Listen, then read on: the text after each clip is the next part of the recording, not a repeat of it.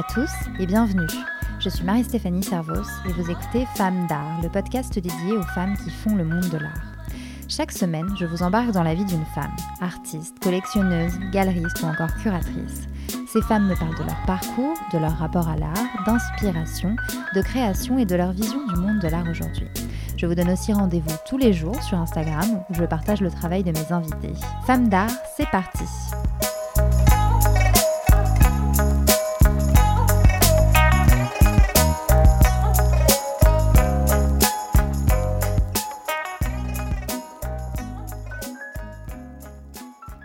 Cette semaine, je reçois la collectionneuse et philanthrope Colette Tornier. Après une carrière dans la santé et au hasard d'un dîner entre amis, Colette s'est découvert une véritable passion pour l'art. Depuis, elle s'est constituée une collection de plusieurs centaines d'œuvres d'artistes français et internationaux. Par envie d'aller plus loin et de soutenir les artistes, Colette Tornier a fait construire la résidence Saint-Ange, imaginée par l'architecte française Odile Deck. Située à quelques pas de sa propre maison, dans les environs de Grenoble, la résidence Saint-Ange est un chef-d'œuvre architectural. Il faut s'imaginer un monolithe noir fait de bois qui surplombe la vallée face au Vercors. Depuis 2015, chaque année, deux artistes posent leur valise à Saint-Ange pour une résidence de trois mois. C'est à l'occasion de l'exposition anniversaire de la résidence, qui présente neuf artistes au 24 Beaubourg jusqu'au 25 octobre, que j'ai rencontré Colette Tornier. Ensemble, nous avons parlé de sa passion pour l'art, de sa façon d'envisager la collection, de la résidence et du rapport qu'elle entretient avec les artistes. Je ne vous en dis pas plus, le reste est dans l'épisode. Bonne écoute Bonjour Colette Tornier. Bonjour. Merci beaucoup d'avoir accepté cette interview. Euh, on est dans, une situation un peu spéciale puisqu'on est actuellement dans le montage de l'exposition anniversaire de la résidence Saint-Ange euh, au 24 Beaubourg.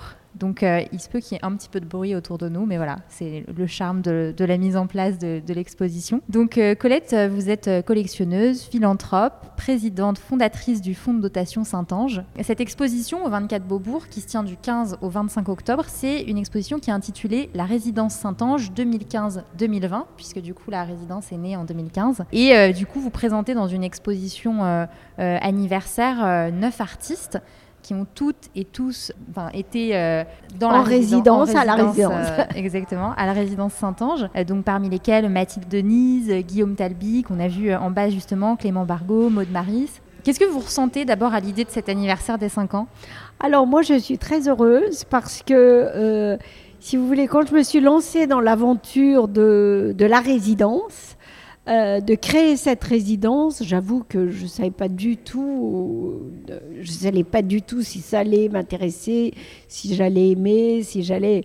Donc j'ai créé un fonds de dotation qui peut être renouvelé tous les cinq ans. Donc je m'étais dit voilà si ça m'ennuie, si c'est pas du tout, ça correspond pas du tout à ce que je pensais, j'arrêterai. Et finalement euh, pas du tout. Je suis ravie de ce contact avec euh, les artistes.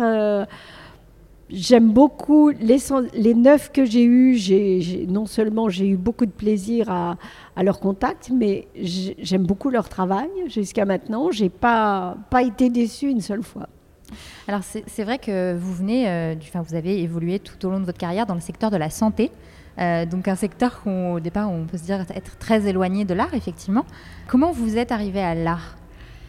Comment je suis arrivée? Alors, je suis arrivée d'une façon très étonnante, j'allais dire un peu par hasard. J'ai vu un jour une œuvre, un tableau chez un de mes amis notaires. J'ai trouvé ce tableau intéressant. Je lui ai demandé qui était-ce. Il me dit bah écoute, c'est un artiste espagnol. On descend chez lui dans un mois. Il habite à côté de Valence en je dis, bon, écoutez, moi, j'irai bien. Euh, bon, et, j'ai adoré. Euh, je lui ai passé commande de trois pièces, et, voilà. Après, j'ai fait un petit stage à Drô, parce que vraiment, je n'étais pas du tout, du tout dans ce contexte, euh, ni par mes parents, ni rien du tout. Donc voilà, et puis après, j'ai on m'a très vite, j'ai rencontré des gens qui m'ont dit, bah, écoute, tu devrais te rapprocher des gens de la DIAF qui est donc euh, cette fameuse association de collectionneurs. Et j'avoue qu'ils m'ont beaucoup aidé au début, ils m'ont aidé à regarder, ils m'ont aidé à comprendre un peu ce que c'était que l'art contemporain. Et puis après, j'ai fait comme tout le monde, j'ai fait les foires, j'ai regardé. Voilà. Hmm. C'est ça, le démarrage. Très bien. J'allais vous poser la question justement, euh, euh, si on remonte vraiment euh, lorsque vous étiez plus jeune et même voilà pendant votre carrière, est-ce que vous étiez sensible à l'art? Pas du tout. Pas du tout. Non, non, non, non. Ça a vraiment été ma rencontre avec l'art. Ça a été vraiment un peu le fait du hasard. Et voilà. Et comme je fais pas, enfin, je veux dire, c'est dans mon caractère. Quand je débarque quelque chose qui me plaît, voilà je vais y aller à fond. J'y vais à fond. J'y vais à fond. Et qui plus est, euh, au, bout d'un moment, si vous voulez, de collectionner, j'ai trouvé que c'était euh, que j'avais aussi envie d'autre chose. Collectionner, c'est on crée rien. On absorbe, on regarde et on crée rien. Et moi, je suis d'une famille où j'avais un père qui était quelqu'un qui crée, puisqu'on est du monde médical, il a créé des prothèses, premières prothèses de hanche, il a créé beaucoup de choses. Et donc je m'étais dit, mais finalement l'histoire de la famille, il y a toujours une création.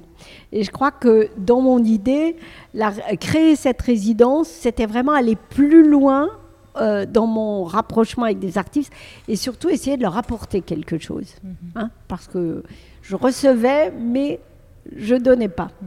Donc vous avez effectivement créé la résidence dont on va, dont on va reparler. Euh, mais pour revenir d'abord à la collection d'art, donc cette collection, elle a commencé euh, chez, entre guillemets, chez vos amis à ce moment-là quand vous avez découvert cet artiste. Du coup, c'était le premier artiste de votre collection? Premier artiste de ma collection. Euh, c'était un, artiste espagnol, effectivement.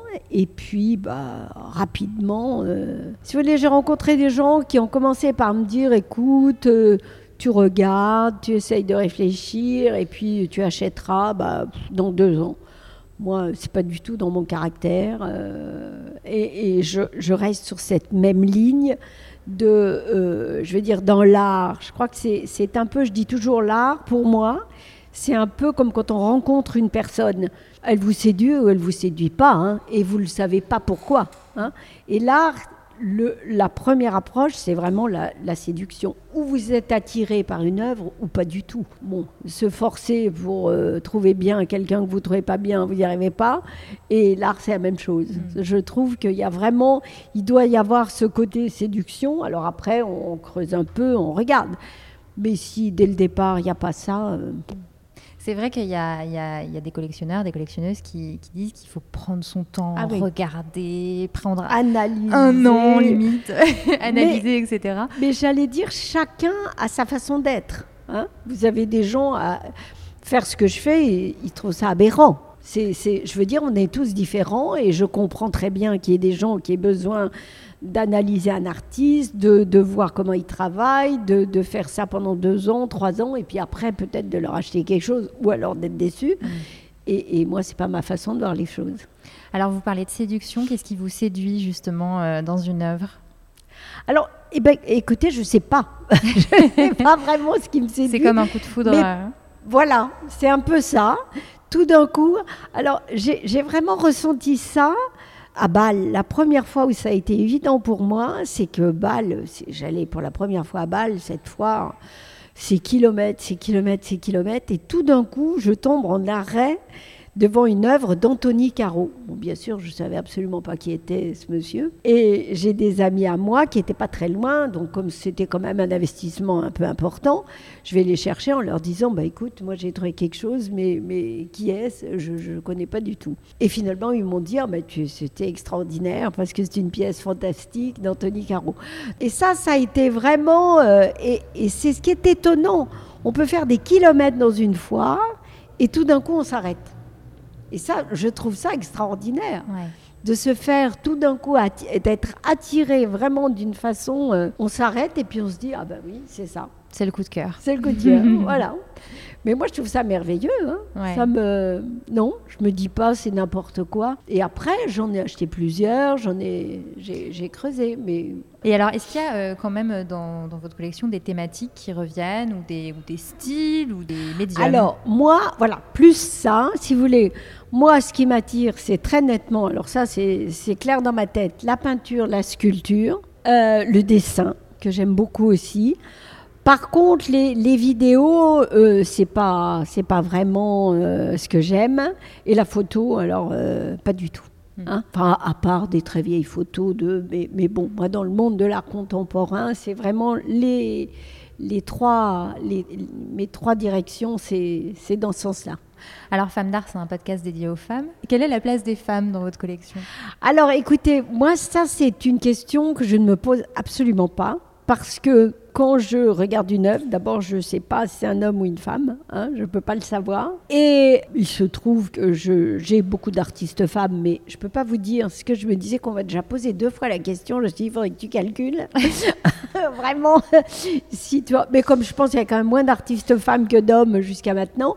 Mais ici, par exemple, dans l'exposition que vous avez, et ce qui n'est pas du tout une volonté, puisque j'ai créé un comité de sélection qui choisit les artistes et c'est absolument pas moi. Et donc, on est à peu près à 50-50. Ce qui est quand même, encore une fois, on est 10 à voter, donc euh, c'est le hasard. Ça le, se fait naturellement. ça se fait naturellement. Mhm. on, aime, euh, voilà, on aime l'œuvre d'abord. Et, et d'abord, je trouve que c'est c'est très. Enfin, moi, j'ai été femme d'entreprise, j'ai été chef d'entreprise, etc. Et dans ma génération, on avait quand même beaucoup moins que dans la vôtre. Et, je pense que, encore une fois, cette histoire de, vouloir 50-50, moi, j'ai beaucoup d'amis femmes qui étaient comme moi, ça me choque beaucoup. Parce qu'on n'est pas des quotas. Hein Est-ce que euh, vraiment toutes les femmes rêvent d'être chef d'entreprise? J'en suis pas sûre du tout. Et en tout cas, moi, ce dont je suis sûre, c'est que quand il y a des moellons à porter, je préfère que ce soit un homme qui le fasse. je veux bien, je veux bien vous croire, je, suis d'accord avec vous.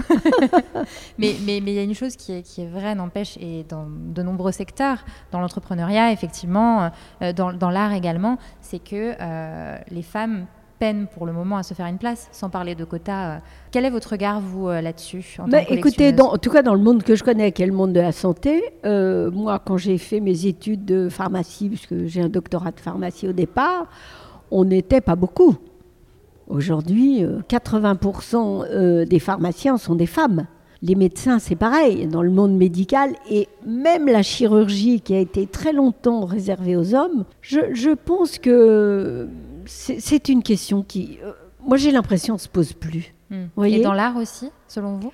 Mais c'est pareil. Euh, je veux dire, dans l'art, les écoles d'art sont ouvertes aux femmes, sont ouvertes. Euh, Polytechnique a été ouverte aux femmes. je ne sais pas combien de femmes polytechniciennes, j'en sais rien, mais je crois que les majors, c'est souvent des femmes. Hmm. Hein. Donc je, crois que c'est un peu. je ne sais pas, j'ai l'impression que c'est plus. pour vous, c'est votre génération, c'est plus une question, quoi. Hmm. Alors du coup, vous, vous l'avez évoqué tout à l'heure, vous avez eu cette envie de créer euh, et de passer donc de la collection, qui est déjà une forme de soutien aux artistes, Bien sûr. à la création du coup d'une résidence, la résidence Saint-Ange. À quand remonte le moment où vous vous êtes dit j'ai envie d'aller plus loin? Alors j'ai envie d'aller plus loin. Ben, ça a été à peu près trois ans avant la réalisation, puisque on a, moi j'ai un groupe d'amis euh, grenoblois collectionneurs, et on a créé une petite cellule.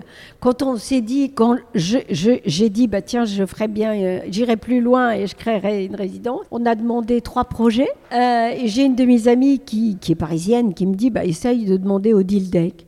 D'abord, je ne savais évidemment pas qui était Odile Deck dans mes montagnes. Et en plus, je lui ai dit, tu sais, créer une résidence d'artiste au fin fond de mes montagnes, je pense que ça ne va pas la faire vibrer beaucoup. Et pas du tout. Elle a accepté de faire un projet et très vite, euh, c'était un projet qui nous a séduit vraiment tous. Et elle a eu la majorité très vite. Hmm. Donc ça, c'était en 2011, du oui, 2011, oui, à peu près. Oui, 2011. Euh, et, effectivement, du coup, c'est Odile Deck que vous avez choisi pour, euh, pour réaliser la résidence. Tout à fait. une architecte française qui a créé, du coup, un, un bâtiment magnifique, très spécial c'est tout noir. Ah oui. Une sorte de monolithe euh, noir sorti de terre qui fait face aux montagnes. En tout cas, je ne l'ai jamais vu en vrai, mais ça a l'air. Faudra venir voir. Ah bah, je viendrai avec joie. oui, oui, on va faire un voyage bientôt. Écoutez, euh, au début, moi, j'avoue que je me suis dit ce truc tout noir, etc. Alors, il faut savoir que elle a créé cette résidence et elle savait qu'elle était à côté d'une maison du XIIe siècle. Je ne sais pas si vous avez vu des photos de la maison du XIIe siècle. Donc elle a joué en fait sur cette ambiguïté de, de et elle l'a orientée vraiment pour qu'on voit les deux euh, en deux. Elle est aussi artiste. Et donc je crois que elle a fait un, un bâtiment vraiment pour eux dans le sens qu'il y a 120 mètres carrés d'atelier et ils ont 60 mètres carrés d'habitation. Et moi, évidemment, des résidences d'artistes, j'en ai jamais vu. Mais ce que m'ont dit euh, tous mes, en tout cas tous les premiers artistes que j'ai eus, c'est qu'il est assez peu fréquent que les résidences aient les deux. C'est-à-dire à la fois le lieu de travail et le lieu d'habitation. Souvent, ils sont à deux, deux, endroits séparés. Et pour eux, c'était vraiment quelque chose euh, qui leur a, a tous. C'est ce qui fait que ça leur plaît. Et puis, ils sont en face des montagnes, la chaîne de hmm. Beldon, et je me rends compte qu'il y en a beaucoup pour qui la montagne, c'est une grosse découverte. Hein.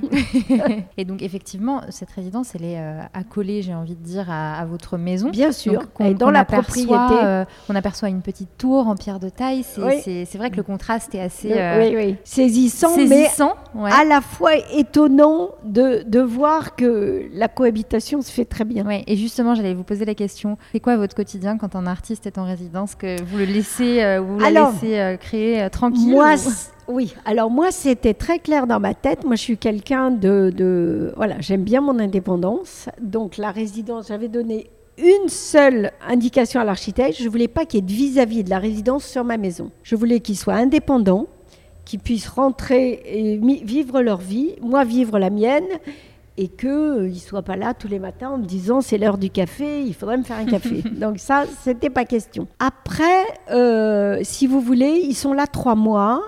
Je ne leur dis rien, je les laisse vraiment faire. Alors après, il y, y, a des aventures. Par exemple, là, l'œuvre de Boris Chouvelon que vous voyez, Boris est un des rares qui avait une voiture. Et Boris, je lui dis, bah, vous garez votre voiture devant le portail de la Il n'y a jamais eu euh, rien du tout. Euh. Un jour, il arrive, il me dit, où est ma voiture? Bah, Je lui dis, j'en sais rien, vous l'avez laissée.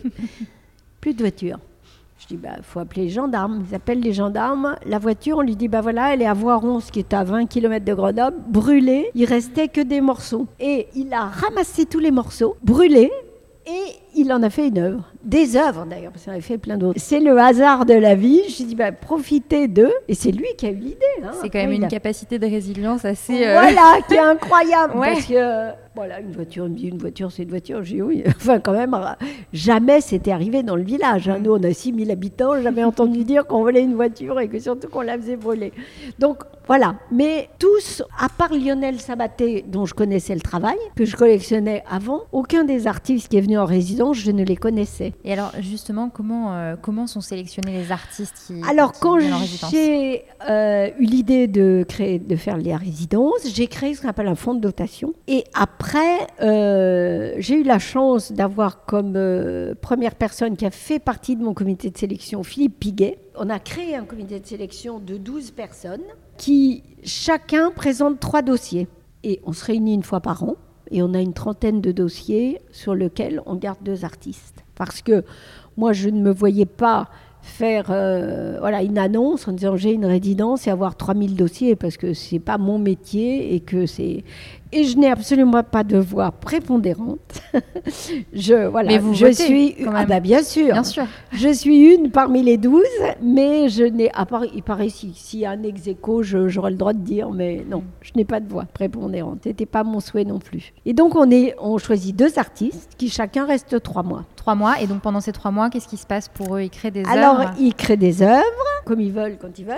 Après, on fait un livre. Je leur fais un livre euh, sur euh, qui répertorie l'ensemble des travaux qu'ils ont fait pendant la résidence et on expose leur travail à l'école des beaux-arts de Grenoble. Et moi, je leur paye les frais de production, et, etc. Au début, vous me disiez que pour vous, c'était pas évident d'inscrire cette résidence euh, dans un territoire régional. Vous vous disiez pourquoi les gens vont. Voilà, qu'est-ce qu'un artiste va venir faire à côté de Grenoble? Et finalement, c'est un peu aussi une évidence maintenant de se dire que vous faites un lien avec les institutions régionales, notamment grenobloises Oui, vous savez, la France, quand même, dans les régions, l'art, euh, c'est quand même euh, pas évident. Mais c'est vrai que je me suis dit que d'abord, c'était l'occasion de le faire découvrir à à des gens qui connaissaient pas du tout. Euh, d'ailleurs, aucun ne connaît la région. Hein. Et je ne souhaite pas avoir des artistes de la région parce que ça leur apporterait rien du tout. Donc l'idée, c'était vraiment, et ce que je voudrais un peu plus ouvrir, parce qu'on a bien sûr une charte, un, un règlement intérieur, etc., mais je voudrais l'ouvrir un peu plus aux étrangers. Parce que jusqu'à maintenant, à part Stéphania, qui est équatorienne, mais, mais qui quand même vit en France depuis 15 ans. Et là, la, la celle qui vient d'arriver est italienne. Donc euh, voilà. Mais autrement, on a eu l'essentiel, c'est quand même des Français. Donc j'ai essayé de l'ouvrir un peu plus à, à des gens de l'Europe ou même euh, un peu plus. Quoi. Mm. Et une fois que les artistes ont quitté la résidence, vous continuez de les suivre? Ah oui, ça c'est une évidence. Alors moi je pense qu'ils rentrent dans... Il y a certains d'ailleurs que je présente à des, je, les présente à des galéristes parce que beaucoup n'ont pas de galerie. Et je pense que, si vous voulez, ça rentre dans, oui, je pense que c'est normal de d'abord de les convaincre d'avoir une galerie parce qu'il y en a qui croient que ça sert à rien.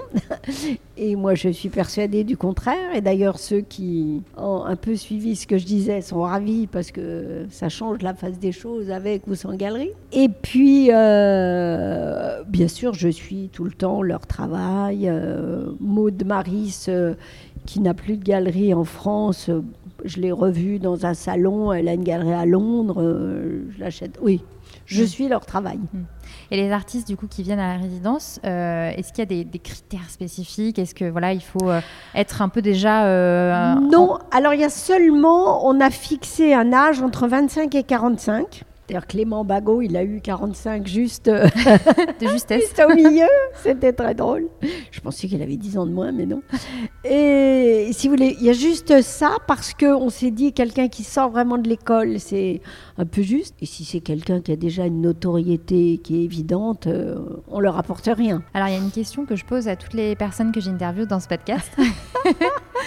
Pour vous, qui sont les, les femmes euh, du monde de l'art que vous admirez ou qui vous inspirent?